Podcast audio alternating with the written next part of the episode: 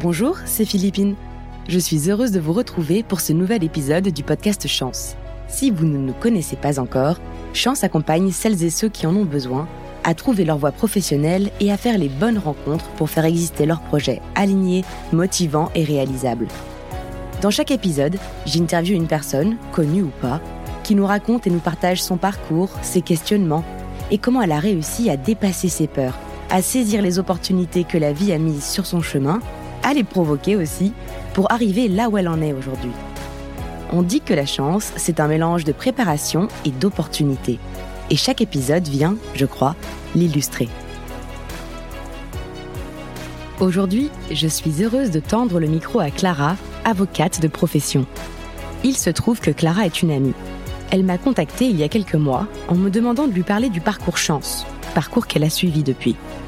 À ce moment de sa vie, elle ressentait un profond mal-être. Et comme beaucoup de gens qui remettent en question leur projet professionnel, elle s'imaginait que changer ce qui ne va pas dans son travail signifiait tout changer, et notamment changer de métier.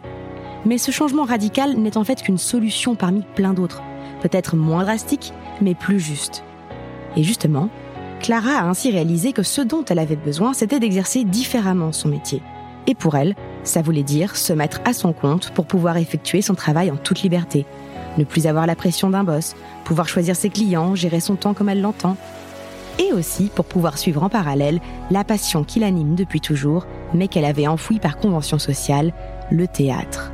Et aujourd'hui, en parallèle de son métier d'avocate, elle a fondé une troupe, elle joue et elle s'est lancée dans l'écriture d'une pièce. Eh bien, bonsoir Clara. Bonsoir Philippine. Je suis vraiment très heureuse de te recevoir au micro du podcast Chance. Je suis ravie d'être ici et de pouvoir répondre à tes questions. Surtout qu'on se connaît d'avant. Ouais, effectivement, c'est rigolo, les chemins qui se recroisent euh, grâce à Chance. Ouais, ça fait vraiment plaisir. Donc merci Chance pour cette remise en contact avec Clara. Carrément, merci Chance. Euh, je te propose de commencer par nous raconter qui est Clara, si tu le veux bien, d'où tu viens, ton enfance peut-être même. Ok. Euh, c'est dur la question qui est Clara. euh, alors, je suis euh, aujourd'hui entre plusieurs activités. Euh, j'ai 31 ans, j'habite à Paris depuis euh, bah, 10 ans maintenant. Euh, à l'origine, je suis pas de Paris, je viens du nord, en gros, de la France. Euh, ce sont mes études, hein, comme beaucoup de gens qui m'ont amené à Paris. Euh, et euh, alors mon enfance, je sais pas trop quoi en dire, mais euh, on va dire qu'elle reflète pas mal aussi mes choix professionnels d'après, dans le sens où euh, j'étais coincée entre l'artistique et enfin la volonté d'avoir plus d'artistique dans ma vie et le droit chemin des études, des bonnes notes, etc. et voilà. Et aujourd'hui, euh, je partage mon activité professionnelle entre une carrière d'avocat et euh, un peu plus de place pour des activités artistiques, donc que ce soit le théâtre ou la peinture. Petit résumé. Et justement, euh, tu, tu, parles de cette volonté de, de projet artistique, mais que t'as pas forcément suivi, puisqu'on t'as toi-même utilisé le terme de droit chemin. On sent déjà une espèce d'injonction peut-être.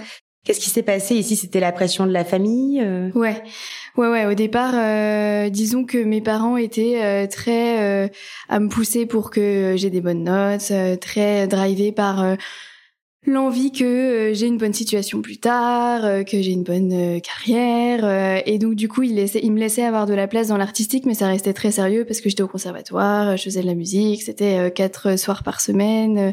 il y avait pas trop de place pour le reste. c'était déjà très prenant. Et euh, donc oui, il y avait cette euh, injonction familiale euh, de privilégier l'école, les bonnes notes. et après, s'il y avait encore de la place, l'artistique, si je voulais, ou un sport, mais il fallait que ça reste un loisir. D'accord. Donc que ça ne devienne pas un projet professionnel. Non, surtout pas. Et avec du recul, t'aurais aimé faire un choix différent à la sortie du lycée?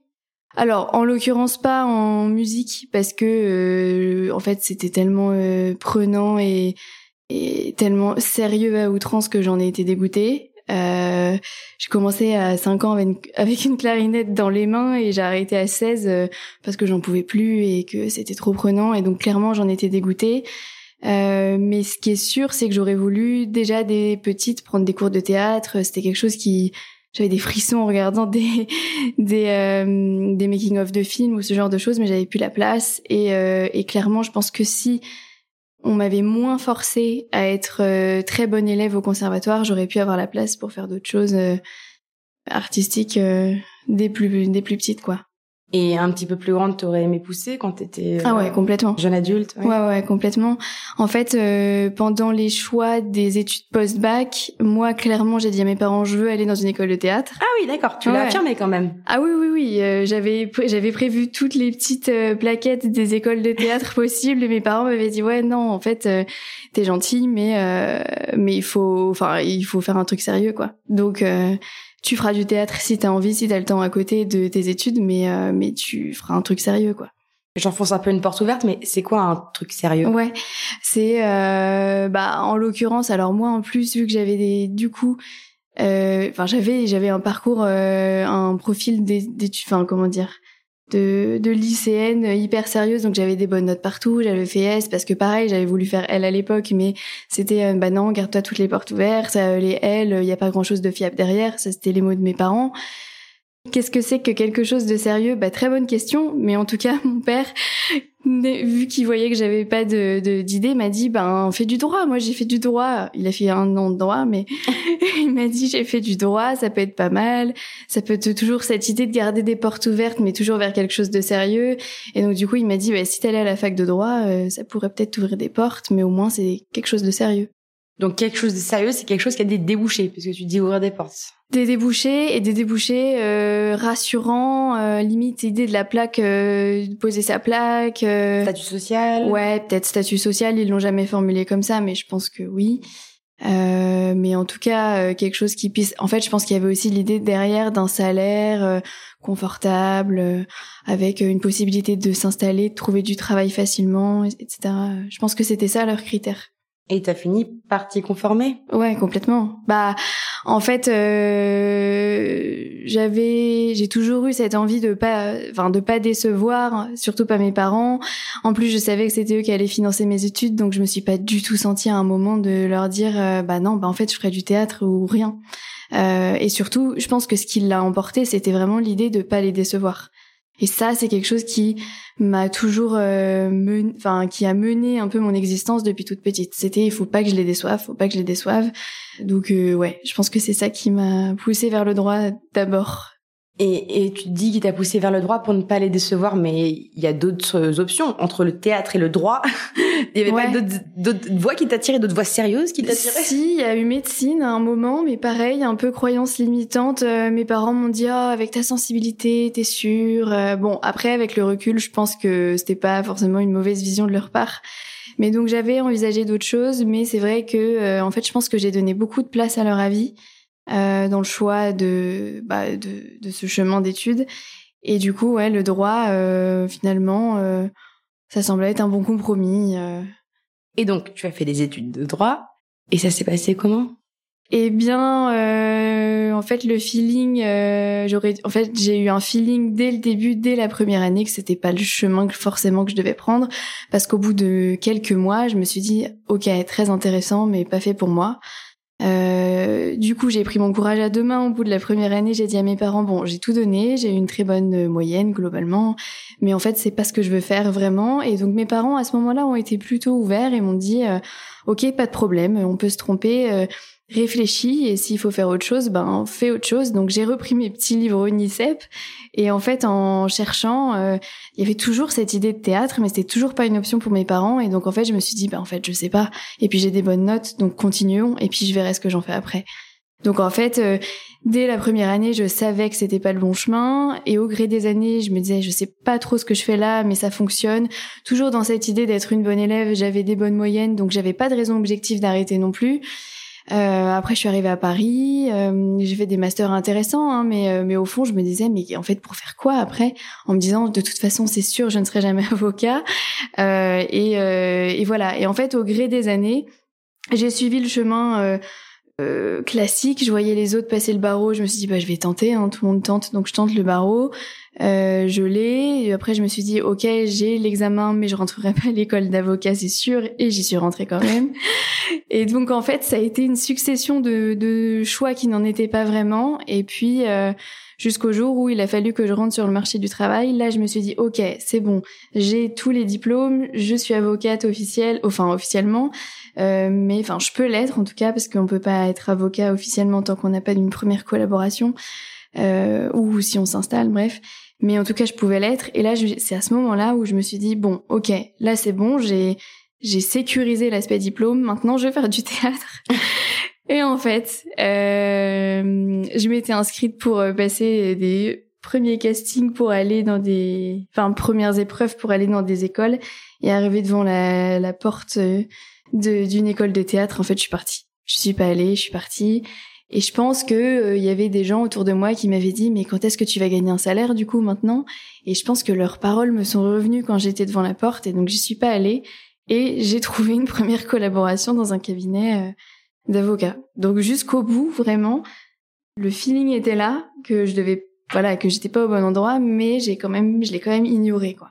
C'est fort cette histoire de, de porte devant laquelle euh, tu as fait demi-tour. Je connaissais pas cette histoire. Ouais, ouais, ouais. Bah si. Et alors comment ça s'est passé ces premières années de collab? Euh... Donc, qui veut dire que tu travaillais dans un cabinet en tant qu'avocate ouais, Carrément, ouais. Alors c'est pas vraiment salarié, c'est en fait t'es en, quand même en libéral, mais ton principal client, on va dire, c'est ton cabinet d'avocat. Et donc oui, en fait, en réalité, c'est un peu un salariat déguisé euh, parce que euh, on a on peut avoir le temps de développer une clientèle en parallèle et de toute façon on a le droit et c'est complètement notre droit. Mais le fait est que en pratique euh, on est tellement euh, occupé par euh, les dossiers du cabinet qu'en fait oui. il y a une stabilité en tout cas. Ouais, il y a une stabilité, il y a une rémunération fixe par mois, donc c'est effectivement comme un modèle de salariat. C'est juste qu'en pratique, si on le souhaite, on peut développer une clientèle en parallèle. Euh, après, comment ça s'est passé? Euh, bah, En fait, j'ai eu quand même de la chance, c'est-à-dire que j'ai rejoint un cabinet qui était pas forcément très classique, pas un gros cabinet américain comme j'avais, comme ceux dans lesquels j'avais pu faire des stages avant. Euh, mais c'était plutôt un clientèle très tournée vers des, des startups euh, entrepreneurs. Donc il y avait déjà une clientèle un peu particulière qui était qui rendait euh, l'exercice peut-être un peu moins guindé, un peu moins classique, même en termes d'horaire que que d'autres types de cabinets. Et c'était aussi un, un cabinet qui encourageait beaucoup justement le développement de la clientèle personnelle. Donc c'est quelque chose que j'ai essayé de faire assez rapidement. Euh, pour essayer de me prendre un peu au jeu et de voir aussi d'autres manières d'exercer le, le, le, métier que ce que ceux que j'avais en tête, euh, euh, notamment à travers mes stages. Donc ça s'est pas trop mal passé. Et puis vu que je travaille, je sais travailler, ça s'est pas du tout mal passé. Mais c'est vrai que j'étais pas non plus archi passionnée par ce que je faisais. donc voilà, au moins ça m'a permis de voir qu'il y avait une autre manière de d'exercer le, le, métier que ce que j'avais vu avant, mais j'ai pas eu de révélation. j'ai pas eu de révélation en me disant ouais c'est vraiment le métier qu'il me faut. en tout cas ouais c'était pas la passion. Mais est-ce qu'on est obligé d'avoir une révélation ou un métier passion?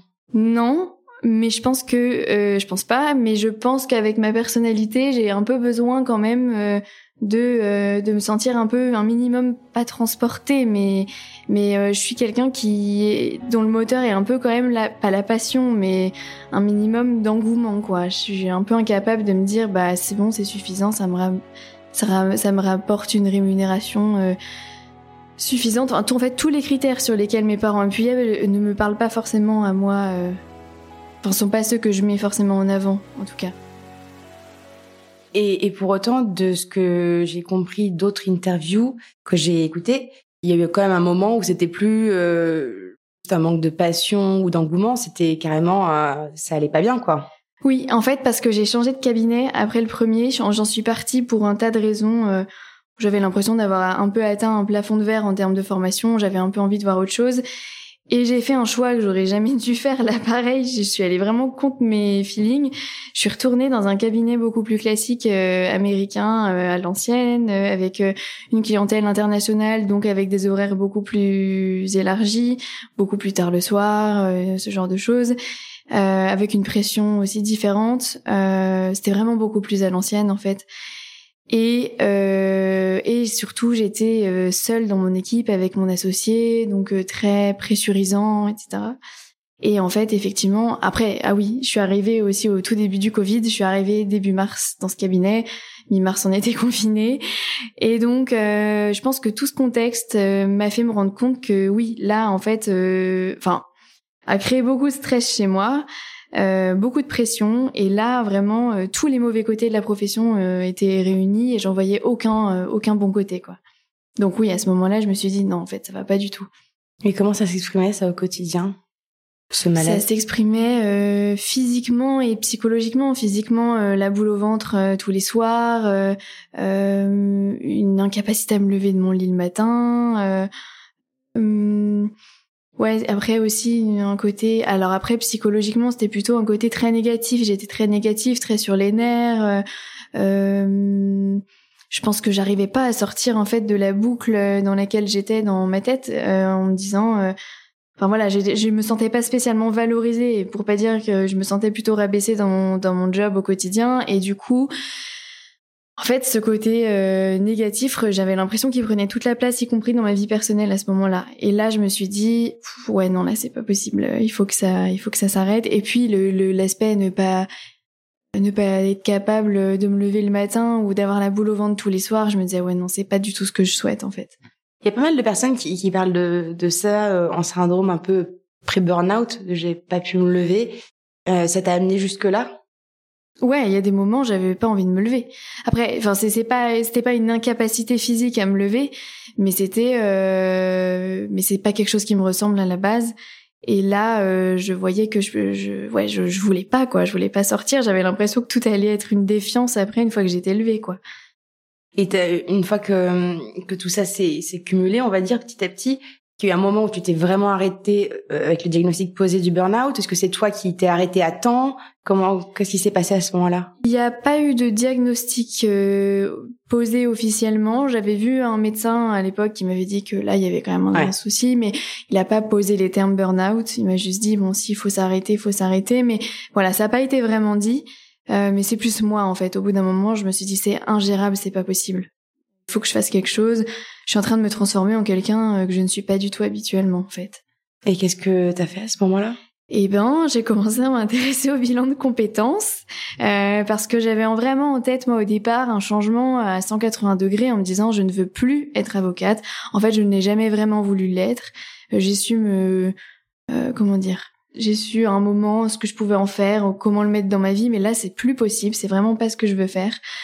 Euh, et j'ai besoin d'aide pour identifier ce que je pourrais faire d'autre. Euh, et donc j'ai commencé à m'intéresser au bilan de compétences. Et puis j'ai vu Chance passer, je crois, sur LinkedIn, mais peut-être par ton biais en fait. Mmh. Euh, J'avais peut-être dû voir que tu travaillais euh, chez Chance. Et là, du coup, en fait, je me suis assez rapidement décidée à faire un bilan parce que je me suis dit en fait il faut absolument que je me prenne en main. Sinon en fait si je continue je vais je vais juste rester euh, à mort dans mon lit et je vais et, ça, et je vais déprimer en fait. Donc euh, c'est plutôt moi qui ai pris la décision de de me mettre en action. Ok et euh, et finalement comment ça s'est enfin tu t'es lancé facilement? T'as eu des doutes des craintes? Oui, j'ai eu un peu de doute parce que en fait j'en parlais assez peu autour de moi de, de ce pétage de plomb, on va dire, et j'avais un peu peur qu'on me juge. Euh, j'avais peur qu'on me dise bah attends t'as pas essayé très longtemps d'être avocate euh, euh, t'es sûre que tu veux pas? En fait j'avais peur plus peut-être de ce que les gens allaient penser même si au fond j'étais convaincue que c'était une bonne idée j'ai eu un peu des doutes là-dessus mais j'ai pas euh, laissé le doute trop s'installer je me suis dit mets-toi dans l'action euh, vas-y tu verras ce que ça donne de toute façon ça peut que te faire du bien de de te poser ces questions et tu verras ce que t'en fais et tu l'as dit à qui alors quand euh, tu t'es lancée? Je l'ai dit à mes parents, mais tardivement. Euh, j'en ai parlé à, à, bah alors à ce moment-là, on était en colloque de quatre euh, confinés. Enfin, on était, c'était, je sais plus quand est-ce que j'ai commencé, mais je crois qu'on était encore deuxième ou un truc comme ça, deuxième confinement. Donc, bah, ceux qui partageaient mon toit étaient au courant. Et non, il y a deux, trois amis, mais c'est pas venu tout de suite. Disons que je me suis lancée dans le parcours en en parlant à deux, trois personnes maximum, et c'est venu après. Euh, j'ai commencé à en parler après, en fait. Sachant que donc tu t'es lancé dans ce bilan de compétences avec une idée euh, un peu fixe qui était je vais tout chambouler. Ouais, en me disant euh, il me faut un choix de l'extrême là, il me faut quelque chose hyper éloigné, je veux pas un truc je veux pas un truc sérieux, j'avais commencé un peu à identifier encore ce mot. ouais ouais ouais, non mais moi je voulais plus de ça. c'est marrant parce qu'au fond de moi, j'ai toujours voulu être dans le théâtre, mais alors ça, je me mettais pas du tout le théâtre en option. Mais je me disais, bah tiens, pourquoi pas euh, ostéo, euh, kiné, fleuriste. Enfin, j'ai un peu eu un, un champ euh, hyper large, mais du coup, je me disais, il me faut quelque chose de drastiquement différent, quoi. Mais du coup, je me disais, on va m'aider à identifier ça. Bien sûr. ouais. Et qu'est-ce qui, finalement, au fur et à mesure de la redécouverte de toi-même dans le bilan de compétences, t'a aiguillé vers, euh, on va dire, une orientation plus partielle, une réorientation plus partielle? Euh, en fait, c'est euh, en déblayant petit à petit le terrain avec ma coach, qui tout de suite a cerné hein, mon envie de, de théâtre, mon envie, enfin mon besoin hein, même de, de, dimension artistique dans, dans ma vie bah, pro, enfin en tout cas dans ma vie de tous les jours. Euh, au début, je me voilais pas mal la face. Et en fait, après, elle me disait, non mais Clara, vos idées de fleuriste, ostéo, c'est mignon, c'est sympa. Mais en fait, euh, non. Enfin, en fait, il y a, y a, une passion que vous avez décelée très facilement, que vous mettez tout le temps de côté, parce que on vous a toujours dit, euh, c'est pas une bonne idée. les artistes c'est des ratés ou ce genre de trucs que je pouvais entendre. Ce qu'on appelle des phrases choc en ouais, coaching. Ouais, ouais, carrément. Et en fait, euh, ma coach m'a dit, mais il n'y a pas besoin d'aller chercher euh, hyper loin. Je pense que ce que vous avez envie de faire, vous l'avez largement euh, identifié. Maintenant, la question, c'est comment vous pouvez les laisser plus de place au théâtre et éventuellement à d'autres dimensions ou d'autres pratiques artistiques. Donc là, il y a aussi la peinture actuellement. Mais comment vous pouvez faire en fait en sorte de laisser plus de place à ça dans votre quotidien en prenant appui sur votre profession qui, je pense, peut vous permettre de garder cette place et d'avoir un équilibre, c'est-à-dire d'avoir une rémunération, de m'assurer quand même, voilà, un, ouais, une rémunération, euh, un côté, euh, un côté un peu plus stable, et puis de laisser de plus en plus de place en fait à cette dimension artistique, parce que elle avait conscience et, moi aussi que euh, se lancer dans une carrière complètement théâtrale d'un coup, ça allait être compliqué. En tout cas, moi, j'étais pas prête à le faire. Euh, parce que j'avais cette peur de manquer, de de de de, de manquer d'argent, de pas pouvoir avoir de stabilité financière. Et donc du coup, elle m'a dit, ben pour vous rassurer, vous pouvez peut-être prendre appui sur votre profession, en sachant que vous pouvez peut-être vous installer. Et euh, et j'avais aussi l'exemple de, de mon compagnon qui lui avait monté son cabinet et donc j'avais vu aussi que c'était possible. Et donc du coup, en fait, en, en, moulinant un peu tout ça, je me suis dit c'est vrai que je peux peut-être tenter de m'installer et comme ça de m'émanciper de, de de la hiérarchie qui me met beaucoup de pression, mais en tentant euh, ma propre aventure et en prenant appui sur des clients que j'avais déjà acquis euh, grâce à, au développement de ma clientèle personnelle, tout en essayant de faire euh, en sorte de faire entrer dans mon emploi du temps le théâtre, les autres dimensions artistiques. Donc c'était un peu le pari que je m'étais posé en fait avec ma coach. Donc, de ce que j'entends un peu du bilan que tu avais fait à ce moment-là, euh, et tu m'arrêtes bien sûr si je me trompe, c'est que tu avais identifié ce qui te convenait plus euh, en termes d'environnement et de conditions d'exercice, donc euh, la culture et la pression hiérarchique, des horaires extensifs, de la pression peut-être un peu ascendante. Ascendante, voilà, merci. Cela étant dit, le métier, les activités au quotidien te convenaient quand même décorrélées de cet environnement qui te correspondait pas. Si elles, pouvaient se faire en parallèle d'autres activités artistiques et qu'elles venaient les nourrir euh, de par euh, la dimension euh, sécurité financière, stabilité. Ben alors oui, en fait disons que on a éliminé les possibilités d'un changement à 180 degrés parce que moi de toute façon, j'avais cette peur de me relancer dans des études, de pas avoir de de, de revenus euh, enfin de ouais de revenus financiers. Et donc du coup je me suis dit cette possibilité là en fait elle me fait peur. Donc comment en fait allier ce que j'aime avec ce que j'ai tout en changeant le ce que j'ai donc euh, l'activité d'avocat en essayant de trouver effectivement un environnement plus sain euh, et qui me permettrait d'avoir cette liberté justement d'aménager euh, mon emploi du temps en laissant plus de place aux, aux activités artistiques et c'est vrai qu'une profession libérale, c'est idéal pour ça. Hmm. Et je m'en suis, enfin voilà, j'avais pas réussi à le voir seule, mais c'est ma coach qui m'a dit ça. Elle m'a dit, vous pouvez, euh, puisque vous avez déjà commencé à développer votre clientèle, vous pouvez vous, vous appuyer là-dessus, essayer de le développer, et au moins, à être, en étant votre propre patron, entre guillemets, vous aurez la, la liberté et la flexibilité nécessaire euh, à, ce pro, à ce type de projet, en fait. Et alors, c'est dur de se lancer euh, en indépendante? Bah c'est pas forcément évident, mais en fait la chance que que j'ai eue justement, c'est d'être passée par ce premier cabinet dont je parlais juste avant, qui nous encourageait à développer notre clientèle personnelle. Donc c'est un exercice que j'avais déjà fait, euh, qui me plaisait d'ailleurs, euh, parce que je pense que le parcours chance m'a aidé à identifier que aussi la principale source de pression, c'était la pression hiérarchique, euh, qui peut être très forte, bon comme partout, mais particulièrement chez les avocats. Alors que la pression qui peut venir d'un client euh, avec ses exigences et qui est tout à fait normale et légitime, celle-là, elle n'était pas trop euh, euh, pressurisante pour moi. C'était vraiment la relation hiérarchique. Et ça, je l'ai vraiment identifié dans le parcours. Et donc l'idée peut-être de supprimer cette pression en étant juste installée à mon compte, bah, je me suis dit pourquoi pas tenter. En fait, dernière tentative de d'exercice de la profession d'avocat, qui peut en plus me permettre donc de faire ce que je veux à côté. Et donc du coup, en me basant un peu sur cette bah, sur cette base client que j'avais un petit peu construite, pas énormément hein, parce que j'avais pas le temps de trop de le faire mais j'avais quand même commencé à le faire ça me faisait pas trop peur. Et donc bah après petit à petit en fait euh, en en parlant autour de moi en disant mmh. que j'envisageais de m'installer en communiquant un petit peu sur les réseaux ça amène un petit peu de clients. Et puis grâce à des confrères qui font pas les mêmes matières que moi bah on m'a envoyé de la clientèle. Donc ça s'est fait petit à petit ça s'est pas fait d'un coup mais c'est beaucoup moins compliqué que ce que je ne le pensais au départ et donc, si tu pouvais donner des conseils aujourd'hui à des personnes qui pensent euh, se lancer mais qui ont peur, tu dirais quoi? Le réseau, j'ai entendu, les recommandations avec des personnes dans le même secteur mais avec qui t'es pas en compétition, il y a quoi d'autre? Ouais, euh, ne vraiment ne pas lésiner sur euh, le fait d'en parler tout simplement, pas forcément sur les réseaux, mais par exemple, vous rencontrez des gens dans une soirée, bah faut pas hésiter à expliquer ce que vous faites et et à et à parler de vos matières parce qu'en fait, je pense que ça ça, ça, reste toujours dans un coin de la tête des gens et finalement ça apporte plus de clients qu'on ne le pense. Et puis bah un petit peu communiquer. Mais alors moi je suis vraiment pas experte et je le fais pas du tout assez. Mais euh, mais oui et puis bah je pense qu'avoir euh, le réseau de confrères aussi euh, qui font pas les mêmes matières, ça c'est une vraie source de de prospects parce qu'en fait ils font pas les mêmes matières et donc du coup ils ont ils vont avoir des clients qui vont avoir des besoins qui ressortent de vos matières et ça ça aide beaucoup. Et un autre sujet qui revient euh, pour les personnes qui se lancent, c'est euh, est-ce que je pose mes tarifs là où j'estime qu'ils sont justes ou est-ce que je me brade au début tant que j'ai pas fait mes preuves? T'as vécu ça comment toi? Alors ça, ça a été un vrai sujet. J'avais tendance à me brader effectivement pour être sûre d'avoir un dossier. Euh, euh, donc ouais, ça c'est une question très compliquée.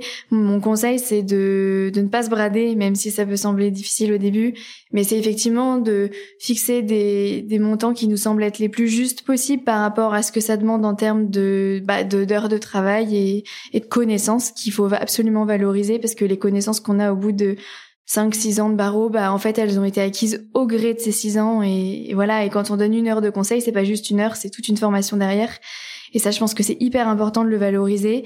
Et après, évidemment, il faut tenir euh, compte des capacités financières de ses clients. Il faut savoir faire preuve de flexibilité, mais ne jamais se brader parce qu'il y a rien de pire que de travailler en se bradant parce qu'on est frustré. Et puis surtout, ben voilà, ça fait partie, euh, ça fait partie du service et c'est une expertise qu'on vend et donc c'est important. Donc essayez de ne pas se brader et de, de se dire à partir de quelle valeur je ne vais pas être frustré de travailler. Et quitte à se dire, ben voilà, il faut savoir se dire, ben si je suis trop cher pour des clients, bah je c'est c'est comme ça en fait. Hmm. Mais c'est pas un exercice facile. C'est clairement pas un exercice facile. Et aujourd'hui, avec tout ça, financièrement, tu t'y retrouves? Ouais, pour l'instant, euh, je m'y retrouve. J'arrive à me payer à peu près l'équivalent de ce que j'étais payé dans mon dernier cabinet, donc ce qui est chouette, ah, très félicitations. chouette. Ouais, merci. Et euh, en sachant que les heures que je passe à travailler, elles ont rien à voir en fait avec les heures que je passais euh, dans mon dernier cabinet, mais parce que quand je m'y mets, je suis beaucoup plus efficace et que justement parce que j'ai l'équilibre de vie que je cherchais, euh, ben en fait quand je m'y mets, je suis pas là à traîner ou enfin en fait je pense qu'en fait en termes de productivité, euh, c'est bien plus intéressant comme ça qu'avant. Oui, sachant que même dans ton ancien travail, si tu avais été plus productif de toute façon, tu n'aurais pas été payé plus. Non. Donc euh, non, non, non. Finalement, ça te convient bien comme, comme modèle au-delà du fait que tu es plus épanoui. Ouais, carrément. Et donc, ça t'a libéré du temps pour d'autres activités. Ouais, ouais exactement. si tu peux nous en parler. Ben donc du coup l'objectif c'était donner de, de, donner plus de place au théâtre et ça ça a été compliqué pour moi parce que gros problème de légitimité parce que en fait vu que j'avais jamais été très encouragée euh, dans ces en tout cas dans ces voies j'ai eu du mal en fait à me dire bah si en fait le temps que je dégage enfin j'ai pas fait tout ça pour rien et il faut absolument que je me lance euh, dans le théâtre quand tu dis me lancer, on est d'accord que tu parles pas uniquement de loisirs. C'est pour ça que tu parles de cette légitimité, de cette pression. C'est que tu voulais te lancer. Euh... Ouais, ouais, ouais. C'est, c'est en fait effectivement le problème de légitimité, c'était dans l'idée d'y donner peut-être un côté pas pro encore complètement, mais en tout cas un côté sérieux. Euh, et... Encore ce mot? Ouais, c'est vrai, c'est vrai. Non, non j'ai eu beaucoup de mal en fait à me sentir effectivement légitime à dire bah ouais, je voudrais idéalement que à terme, je sais pas dans combien de temps, ça devienne euh, quelque chose de professionnel. Euh, parce que en plus c'est un milieu dans lequel il y en a qui font des études, il y en a qui en font pas d'études, il y en a qui sont euh, voilà, en fait, c'est compliqué de savoir aussi qu'est-ce qu'un vrai comédien, d'un faux comédien. Voilà. Bah, je l'ai été, donc bah, euh, je, sais, de quoi tu parles. je sais, je sais que tu sais. Et d'ailleurs, peut-être que pour certains, je ne l'ai jamais été. Bah oui, oui, non, mais c'est ça qui est compliqué. Et donc, euh, ouais. Et du coup, non, je me sentais pas du tout légitime. Ouais. Mais mon premier projet, ça a été une pièce que dans, laquelle j'ai joué et que j'ai mise en scène avec deux amis que je connaissais déjà d'avant parce qu'on a fait du théâtre ensemble complètement amateur. Mais du coup là, je m'étais dit allez, objectif trois représentations, c'est pas énorme, mais on n'en fait pas juste une en mode spectacle de fin d'année, on en fait trois. Euh, et on a bossé la pièce pendant un an, un an et demi. Euh, et en fait, on a fait trois représentations qui sont hyper bien passées, avec salle comble, donc on était hyper contents. Donc rémunéré pour ce projet? Euh, Non, non, on n'était pas rémunéré. Enfin après, on s'est payé avec euh, les places et tout, mais oui, mais pas pour les répétitions, euh, non, non, non, pas du tout, ça, pas du tout. Mais c'était un premier test, première étape, pour avoir ouais des retours des gens sur ouais sur notre prestation. Et j'étais hyper contente parce qu'en fait, on a eu plein de gens qui nous ont dit mais on dirait pas des amateurs, on dirait presque des pros. Et donc là, j'étais hyper contente parce que du coup, je me disais, bon, il y a un peu cette légitimité externe qui vient. Bon, ça c'était une première étape. Euh, et après, là, je me suis dit, bon, en fait, pour me sentir plus légitime, peut-être que j'ai besoin d'être formée. Parce que moi, je valorise plus ça. Et donc, du coup, j'ai commencé à prendre des cours euh, sous forme de cours quasiment particuliers, coaching, avec euh, une prof dont un ami comédien professionnel, pour le coup, m'avait parlé. Il m'avait dit, bah tiens, je sais quelle manière de quelle manière tu aimes travailler.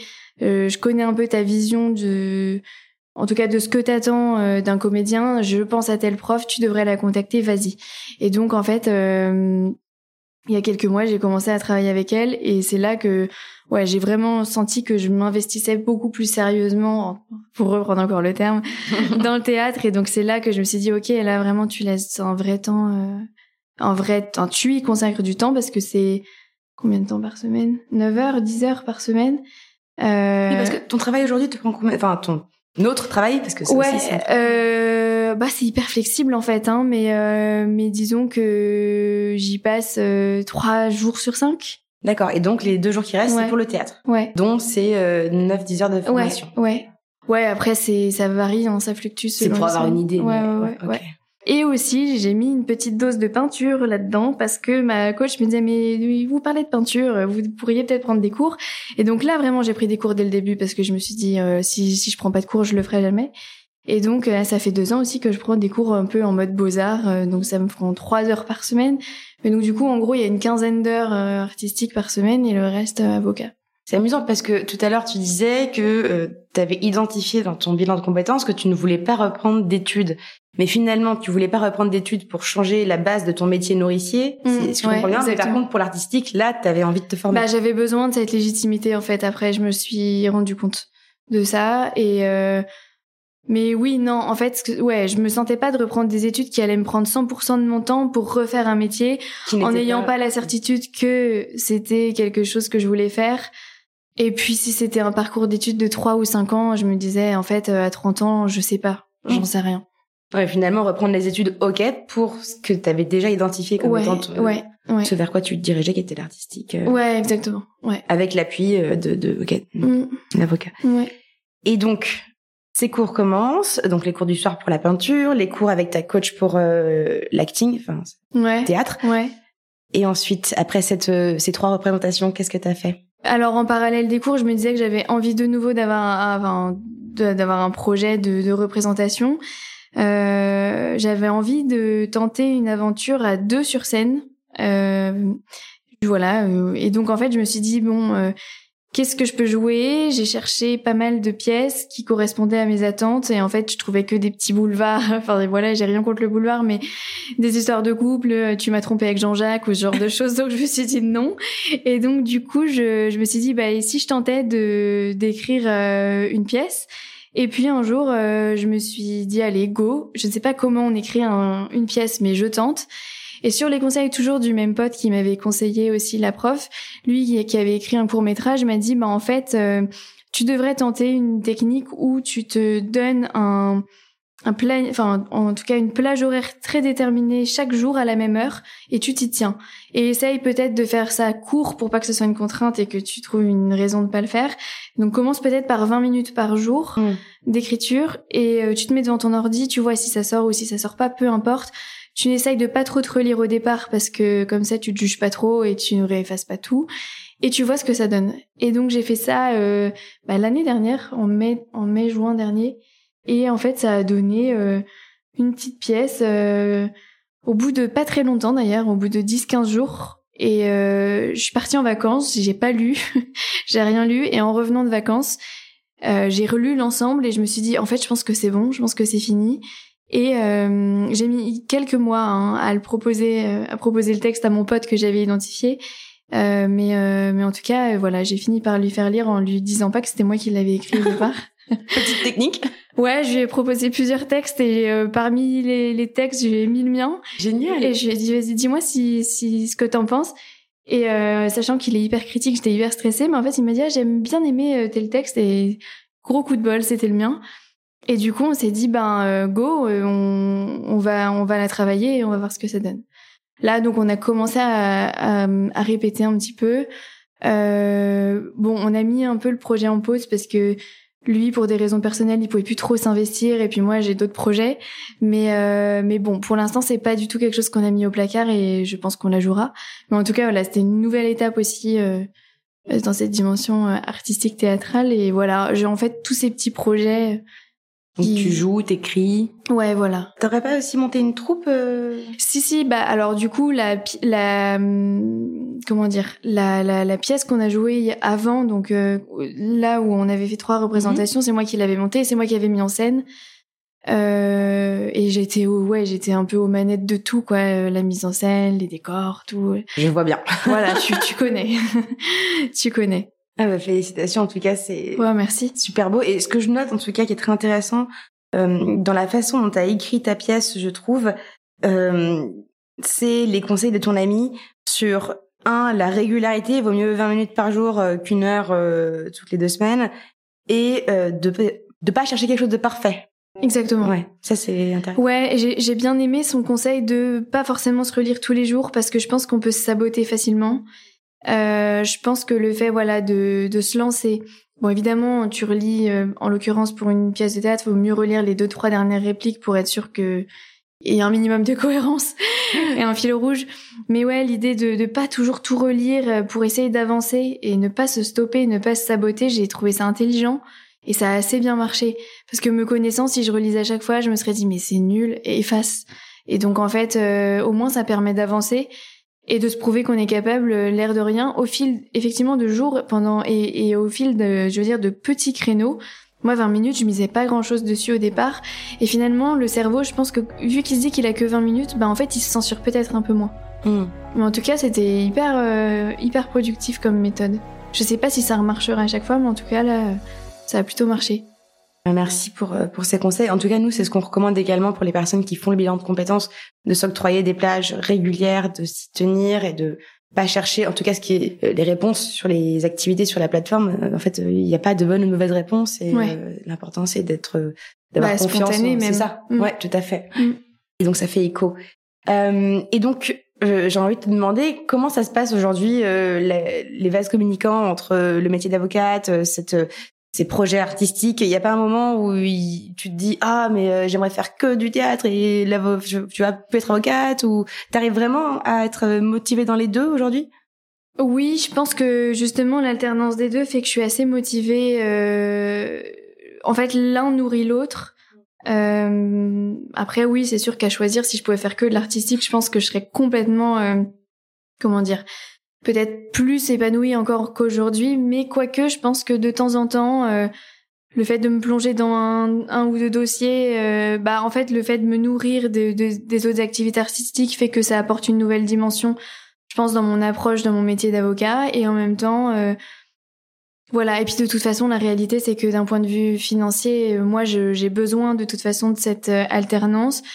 Et je pense que ça me, ça me, ça me, comment dire? Ça t'apporte la sécurité dont tu as besoin. Ouais, et de la sérénité aussi. Je pense que j'aurais du mal à vivre euh, une incertitude complète euh, euh, financière. Voilà, parce que j'ai vraiment été élevée comme ça, hein, dans la peur un peu de manquer. Mmh. Euh, voilà, et donc du coup, je pense que le fait de me dire non, mais c'est bon, en fait, je m'assure une rémunération, ça me laisse l'esprit tranquille et ça me permet de profiter justement des autres activités en parallèle.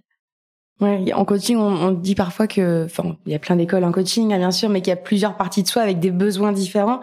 Et en fait, il est pas mauvais forcément ce besoin de stabilité, il existe et toi tu l'as reconnu et du coup il vient nourrir le reste. Donc finalement, bah alors que peut-être le faire taire, euh, ça aurait pas été productif non plus. Bah, je pense qu'il faut être euh, et c'est ça hein, aussi que j'ai essayé de mettre en avant dans mon dans mon bilan de compétences. Je pense qu'il faut être assez euh, honnête avec soi-même et que s'il y a mm. quelque chose qui est hyper important pour nous, même si ça colle pas complètement en fait à ce qu'on voudrait euh, être, faut faut pas faire d'impasse dessus parce que l'idée c'est pas d'être euh, mal à l'aise avec le choix qu'on fait. Et là en l'occurrence, j'arrivais pas à lâcher cet aspect euh, stabilité financière, stabilité financière. donc je me suis dit bah fais avec en fait et trouve un équilibre avec ça et qui va te permettre de te rassurer là-dessus, mais tout en te laissant plus de flexibilité, de liberté, etc.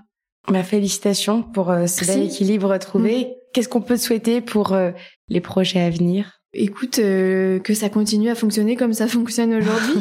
pour l'instant, moi, je suis très bien comme ça et et, et je suis contente d'avoir découvert que un équilibre était possible tout en restant avocat. Et pour l'instant, ça me convient très bien. Je sais pas si je ferai ça toute ma vie, mais en tout cas, pour l'instant, ça me convient. Donc que ça reste comme ça. Oui, ce que tu me disais aussi tout à l'heure quand on parlait un peu avant de lancer l'enregistrement, c'est que finalement aujourd'hui tu es ouverte euh, au fait de dire euh, je peux encore changer de voix, euh, ouais. tout est possible. Je trouve ça même rassurant en fait de pouvoir se dire ça. Euh, moi, l'idée d'être cantonnée à un type de métier toute ma vie, c'est quelque chose qui me, je pense, me stresse un peu. Il euh, y en a que ça peut rassurer. Je pense qu'il y a quand même de moins en moins de personnes qui ont envie de rester au même endroit toute leur vie, mais moi je trouve ça rassurant en fait de voir même des parcours comme le tien où où on change hum de, de professions euh, plusieurs fois, même parfois des professions qui n'ont pas forcément à voir, en tout cas sur le papier entre elles. Je trouve ça hyper euh, chouette et rassurant et enthousiasmant, donc euh, à voir. Ouais, donc à, la fois se dire que il est possible de tout changer et en même temps, comme ton beau travail d'introspection et d'exploration de projet le prouve, que parfois ce qui est juste c'est de réajuster euh, certains éléments euh, d'environnement pour laisser la place à un side project euh. ouais. finalement ce que tu fais c'est un peu du slashing hein, comme on appelle ça donc il n'y a pas de bonne ou de mauvaise on dirait autiste en taxi il n'y a pas de bonne ou de mauvaise situation c'est pas ce que je voulais dire mais voilà en tout cas c'est rassurant de se dire qu'on peut tout changer, mais c'est rassurant aussi de se dire qu'on a le droit de pas tout changer non plus pour réajuster son projet. Oui, parfois il suffit de changer juste une modalité d'exercice d'une profession pour que ça change tout en fait. Alors que moi, j'ai pas aujourd'hui le sentiment de faire le même métier qu'avant, mais pourtant, si. Enfin, sur le papier, si, mais dans la manière de l'exercer, rien à voir. Donc ça, c'est hyper important. Et c'est ce qui, c'était ma plus grosse surprise, je pense, du parcours chance. Moi qui voulais euh, un changement à 180 degrés, j'ai juste changé euh, le mode d'exercice et en fait, ça a tout changé malgré tout. Oui. Et euh, il y a une coach qui m'a dit ça tout à l'heure. C'était quoi? C'était, ah, voilà, c'est ça. Rien ne change, mais tout change. Bah, c'est ça, exactement. Exactement. Ben c'est sur cette belle phrase pleine euh, d'espoir et de déculpabilisation que ça existe le mot déculpabilisation? Bah je pense. Je pense, hein Oui. ouais, je pense. que je vais te laisser. Merci beaucoup. Bah avec plaisir, merci à toi. Merci d'avoir écouté Chance, le podcast qui défend l'égalité des chances professionnelles et la liberté de faire en sorte que son passé ne dicte pas son futur. Vous pouvez retrouver nos épisodes sur toutes les plateformes de podcast et si ce témoignage vous a plu, vous pouvez laisser des étoiles, m'écrire des commentaires et n'hésitez pas à en parler autour de vous. À bientôt!